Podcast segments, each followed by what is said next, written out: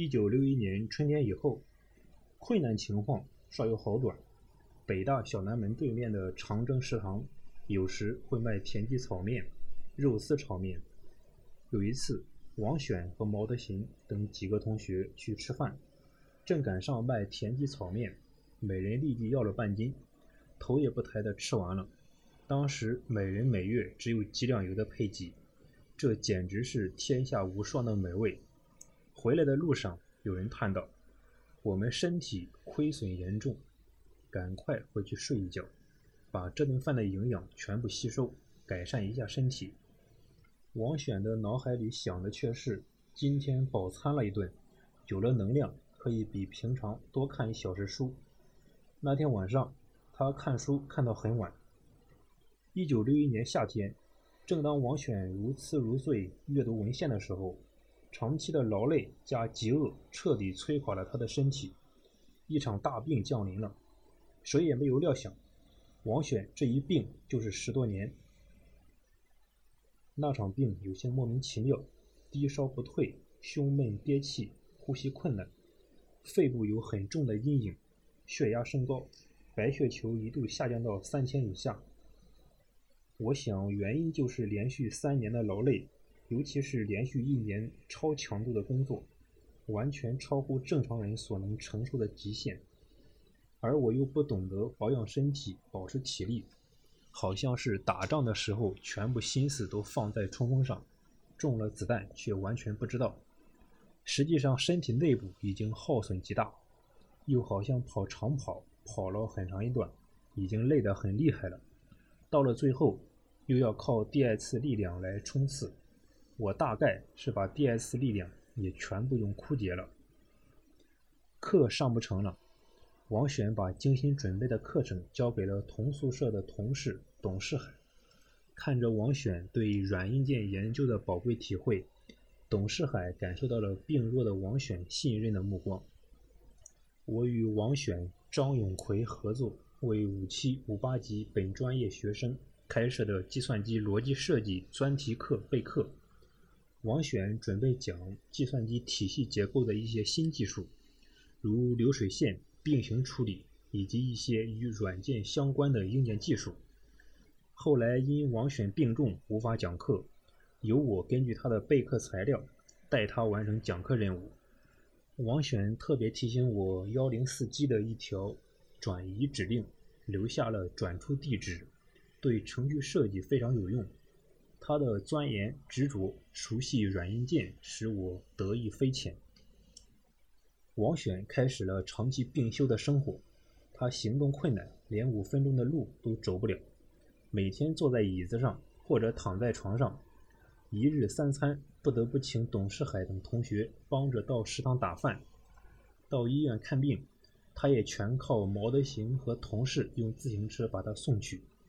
最让人担心的是，王选的病无法确诊，北医三院的大夫怀疑是一种凶险的胶原病。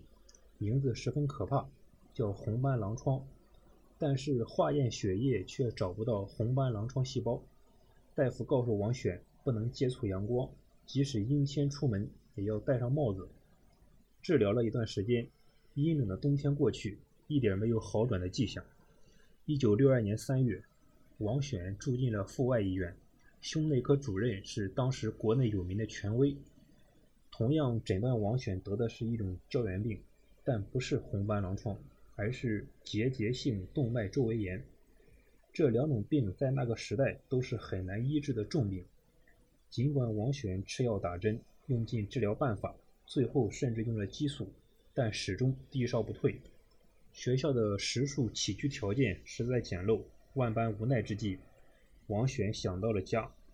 一九六二年夏，王选向学校提出回上海治病。学校批准了他的请求，为了供应方便，还同意王选把户口也暂时转回了上海。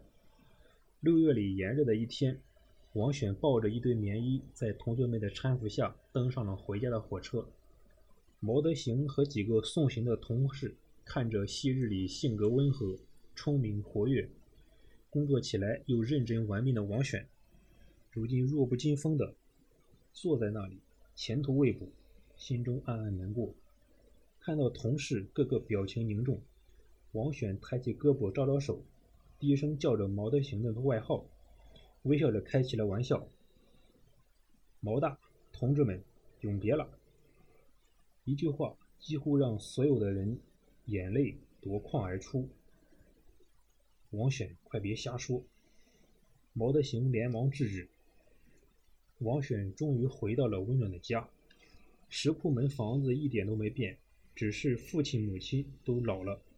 做人本分正直的父亲还戴着右派的帽子，情绪低落。母亲看到儿子瘦得弱不禁风，感到钻心的疼。你就是累病的，上高中的时候你也忙，可不管多晚回家。都能吃到我给你做的夜宵，补补身体。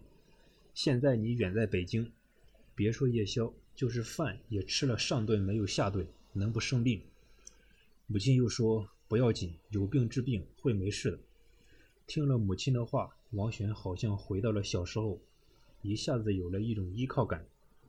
上海的医生对王选的病也是一筹莫展。王选回忆说：“接下来就是跑医院。”医生需要了解我过去的病情，可是病历都在北京的医院里没带回来，我就根据回忆自己写了一个详细的病历。大夫看了问我：“你是在医院工作的吧？病历写的这么专业。”我说：“我是搞计算机的。”大夫说：“难怪，逻辑严密，用词准确。”八月份到上海有名的中山医院又做了一次检查，意外的在血液里查到红斑狼疮细胞。当时马上就拍板定案是红斑狼疮，后来转到华山路的上海医学院附属医院，到专治红斑狼疮的皮肤科去看，红斑狼疮会表现在皮肤上，但我的皮肤表现不明显，而且再查红斑狼疮细胞却怎么也查不着了。一部分大夫认为查到一次就可以定案了，还有一部分大夫认为并没有看到切片化验片子。不能完全定案，我也和他们一起讨论，但最终找不到病灶在哪里，所以一直没有诊断清楚。后来二哥打听到一位姓包的老中医，医术高明，母亲连忙带着王选去看。